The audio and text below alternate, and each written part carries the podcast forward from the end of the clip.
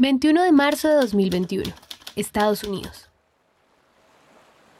El buque Hamburg Eagle sale del puerto de Mississippi y viaja con 37.291 toneladas de maíz amarillo con destino hacia Colombia.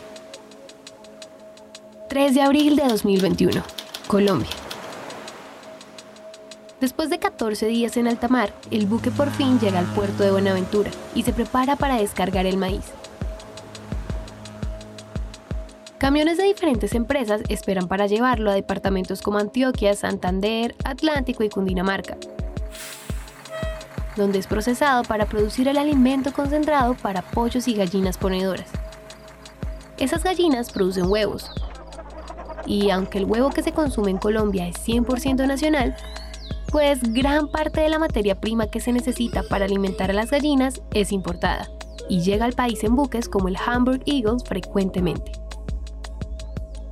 Si les contamos esto es porque el maíz es uno de los productos que más importa en Colombia. Y aunque la importación de alimentos es un tema complejo, en este episodio queremos hablarles sobre cómo funciona.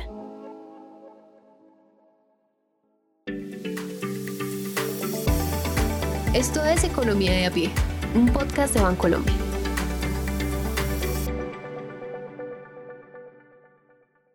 Una de las primeras cosas que tienen que saber es que, contrario a lo que se suele pensar, que las importaciones son una desventaja o incluso un problema, lo cierto es que detrás hay una muy poderosa razón para considerar lo contrario. Entonces, por mucho que uno quiera hacerlo todo dentro del país, hay algunos eslabones en donde uno no es igual de eficiente que va a tener que depender de otros países. Lo que acaba de plantear John Freddy Escobar, quien hace parte de la Dirección de Investigaciones Económicas, Sectoriales y de Mercado del Grupo Bancolombia, tiene que ver con la naturaleza misma de los países. Entonces, los países también se han ido centrando y especializando en lo que son capaces de producir de manera más eficiente, a menor costo, lo que sus condiciones agroecológicas mejor le permiten y pues en lo que uno no tiene esa competitividad, pues lo que ha terminado sucediendo y, y a lo que ha llevado el comercio global es a que uno lo importe.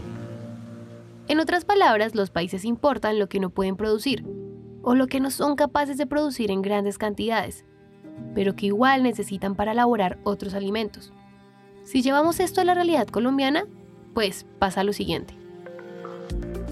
Por ejemplo, el trigo. El trigo es un producto que sí se puede sembrar. En Boyacá hay por ahí algunos cultivos pequeñitos de trigo, pero realmente cuando vas a ver la competitividad, las ventajas comparativas del país para producir trigo, versus un Canadá, por ejemplo, pues nosotros estamos muy lejos.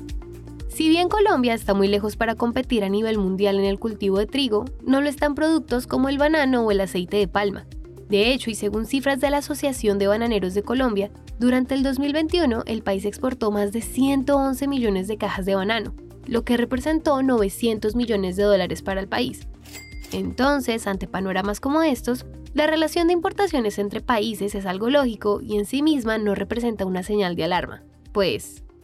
Es como si una persona en el estado de Alaska, en Estados Unidos, levantara la mano o preocuparse que por qué no producen su propio cacao para el chocolate que se toma. Pues es que el cacao es un producto, es un cultivo tropical y seguramente subtropical, pero no tienen las condiciones agroecológicas para producirlo. Entonces, el mundo en general ha dependido del intercambio entre algunos alimentos, desde los que lo producen más eficiente hacia el resto de las otras regiones. Si en este punto volvemos al ejemplo de la importación de maíz que hace Colombia cada año, pues hay que reconocer que en nuestro país, aunque se cultiva maíz amarillo, este tiene su principal mercado en la alimentación de las personas, y por ende, para la alimentación animal, el maíz usado es importado casi en su totalidad. Ahora, hay que reconocer que este fenómeno no sea tanto porque en el país no estén las condiciones agroecológicas para producirlo, porque sí están.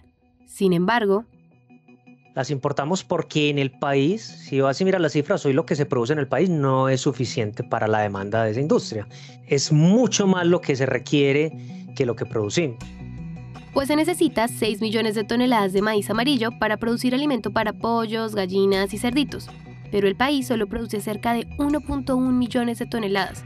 Además, el costo del maíz para la alimentación animal no va a bajar mucho porque se siembra en Colombia y se deja de importar. Obvio, esto puede generar un ahorro especialmente en costos de transporte y logística, pero Colombia depende de lo que suceda en el mercado internacional. Entonces... Supongamos que en Colombia, por arte de magia, mañana estuvieran sembradas todas las hectáreas que se necesitan de maíz amarillo y de soya para producir nuestro alimento balanceado. Y esa empresa que las o esas empresas o esos agricultores y campesinos que las cultivaron salen a vender, lo vende exactamente a un precio que está en relación al precio internacional. Es decir, si el precio internacional está supremamente elevado y yo tengo mi maíz a la hora de venderlo, así esté aquí en Colombia, pues yo lo voy a vender a un precio que corresponde o está en función de ese precio internacional. La cuestión es que los precios en el mercado internacional no son los mismos durante todo el año. Acá influyen varias cosas. La ley de oferta y demanda, o cuestiones más complejas como la guerra entre Rusia y Ucrania, el mismo coronavirus, o incluso si hay catástrofes medioambientales. Si hacemos doble clic en este panorama, acá pasan dos cosas. La primera, que los precios altos en las materias primas benefician a los productores. Y la segunda, que a materias primas más costosas, los productos finales, esos que consumen las personas, como el huevo que producen las gallinas, pues terminan siendo más altos, porque todo está conectado. Cada cosa influye en la otra. Entonces, en últimas, el hecho de que yo produzca en mi país la materia prima no quiere decir que le va a salir al avicultor mucho más barato. Le van a vender al precio que le tocaría comprar ese avicultor en el mercado internacional. Se ahorrará probablemente algún flete, se ahorrará algunas cosas, probablemente el hecho de tenerlo más cerca le mejore algo en calidad, pero en esencia a ese precio lo van a, lo van a conseguir. Entonces, el costo del alimento balanceado para las gallinas no está alto porque sea importado, está alto porque está alto en todo el mundo y nosotros no somos los que ponemos el precio porque en última nosotros somos lo que llaman un tomador de precios. Nosotros no influimos en el precio del maíz a nivel global porque tenemos una producción muy pequeña comparada con el resto de países. Y ojo acá, porque esto que acabo de decir John Freddy es súper importante. Colombia es un país tomador de precios. Esto significa que Colombia en el caso de productos como el maíz, el trigo o la soya, no tiene ni voz ni voto para incidir en los precios que pone el mercado. En otras palabras, le toca acomodarse a los precios que se generen en los países que sí son grandes productores de este tipo de granos. En este punto, si hacemos un análisis rápido, es fácil pensar que si Colombia tiene una alta dependencia a la importación de materias primas como el maíz, el trigo o la soya, y además estos productos suben considerablemente sus precios, pues la seguridad alimentaria del país puede estar en riesgo. Y aunque en parte esa es una posibilidad, no es la situación de este momento. En un ejercicio que nosotros hicimos el año pasado, un poco a mano alzada, nosotros nos daba que más o menos el 18% de las toneladas de alimentos que consume la población colombiana es importado. Entonces eso realmente es una estadística que es baja, es decir, no dependemos en una gran magnitud de alimento importado para podernos alimentar. Lo que pasa es que de todas maneras hay unos, unas cadenas que son muy importantes en la alimentación de los colombianos, como por ejemplo la producción de proteína animal, en especial la avicultura y la porcicultura, cuyas materias primas dependen en su mayoría de materias de origen importado. Pero hay algo que no les hemos dicho, y es que esta dependencia de materias primas no es la misma para todas las industrias. Esto es algo que varía entre sectores productivos. Por ejemplo, otra que depende bastante, pues la cadena de panadería. El trigo básicamente todo es importado. Si nos vamos a la industria de grasas y aceites, uno la puede ubicar ahí como en la mitad entre mucha dependencia y poca dependencia. Porque aunque producimos mucho aceite de palma y exportamos excedentes, se necesita importar el aceite de soya, de canola, de girasol. Y ya habrán otros que tienen menos dependencia de importación. En arroz, por ejemplo, aunque a veces sean importaciones, sea porque vienen de Perú y Ecuador o porque debemos cumplir con unos contingentes que negociamos en el Tratado de Libre Comercio, realmente eso es muy bajo comparado con la producción local de arroz. Eso también ha dependido mucho en la historia de, qué tanto se ha protegido el sector, de, de qué tanto los, las otras contrapartes en los tratados de libre comercio han querido negociar o no, porque Colombia también puede ser, digamos, un actor importante en poner productos agropecuarios, agroindustriales en otros países. Y hay unos sectores sobre los cuales casi todos los países a la hora de negociar un tratado de libre comercio dicen, esto lo dejamos por fuera, ni lo tocamos, ni lo conversamos. Y uno puede irse incluso un poco más allá. Los fertilizantes son otra materia prima, son una materia prima que va al suelo y entonces ayuda a la producción agrícola y dependemos de las importaciones. Si uno diría, bueno, todo esto lo producimos en el país, todavía te falta la maquinaria, ¿cierto? La maquinaria para procesar esas materias primas, la maquinaria para esparcir ese fertilizante. Son bienes de capital, no los producimos, los importamos. Con esto, una idea que toma fuerza y que queda sobre la mesa es que de alguna manera casi todo lo que producimos en el país tiene algo que, por más pequeño que sea, tuvo que ser importado. Y si se importó es porque en nuestro país o no lo tenemos o hace parte de los acuerdos en el mercado de los tratados de libre comercio que se han firmado. En términos sencillos, con los TLC, los gobiernos acuerdan el intercambio de ciertos productos, y esto hace que así los produzcamos también lleguen de otros países. Y como esa relación de intercambio entre países va a seguir existiendo, pues hay que aprovechar el momento para que Colombia, que aún no tiene una dependencia fuerte de materias primas, adopte mecanismos que nos permitan mejorar cada vez más nuestra seguridad alimentaria. Es decir, que se le pueda garantizar el acceso físico de alimentos nutritivos y de calidad para tener una vida sana. Y para que esto ocurra, hay que entender algo. Claro, hay que pensar como país cómo dependemos menos de importaciones. No necesariamente es que tengamos que reemplazarlas, es que tenemos que ser capaces de competir, porque si no somos capaces de competir, pues la solución probablemente tendrá que seguir siendo la importación. La pregunta obligada entonces es, ¿qué puede hacer el país para lograr ese nivel de competitividad y que por supuesto eso genere un verdadero equilibrio?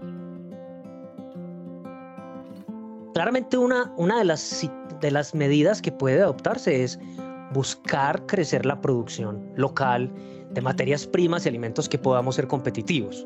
Pero entonces sí, una de las medidas puede ser impulsar el desarrollo de esos cultivos, de esas materias primas. Lo otro que puede hacer el país es buscar un mejor uso de la tierra, por supuesto, más eficiente, adecuado, utilizar la tierra para las actividades que son más productivas, solucionar todas las dificultades que hay de orden jurídico y de títulos en el país, las vías.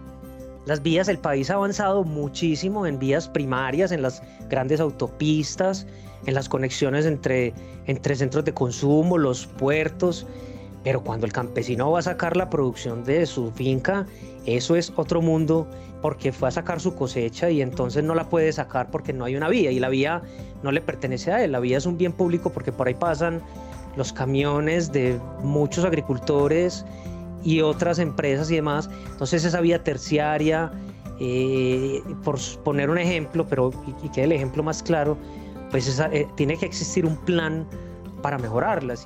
Y finalmente, investigación, porque claro, muchos de los países que han avanzado fuertemente en agricultura y en, las cadenas agroalimentarias han hecho su, propia investigación, el desarrollo de sus variedades, de sus semillas, de sus propios, eh, digamos, paquetes tecnológicos y que lo han ido y, y, y, lo han democratizado en todos los productores. Yo, yo me centraría que esos son tres grandes retos que tenemos para desarrollar esto que propone John Freddy pues tiene muchos retos, toma tiempo y hacer que cada una de esas alternativas se convierta en una realidad pues no depende únicamente de un solo lado.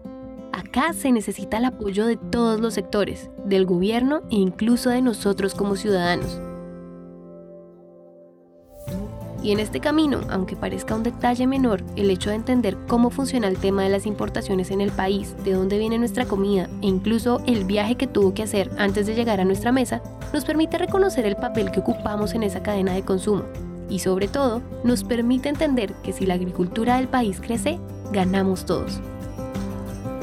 Este episodio fue escrito y producido por Araceli López, editado por Julián Cortés y musicalizado por Santiago Bernal y Juan Diego Bernal y narrado por mí, Valentina Barbosa. No olvides escribirnos a través de nuestras redes sociales de Bancolombia. Encuéntranos en Instagram, Facebook, Twitter, TikTok y LinkedIn como arroba Bancolombia y arroba Bancolombia Oficial. Gracias por escuchar.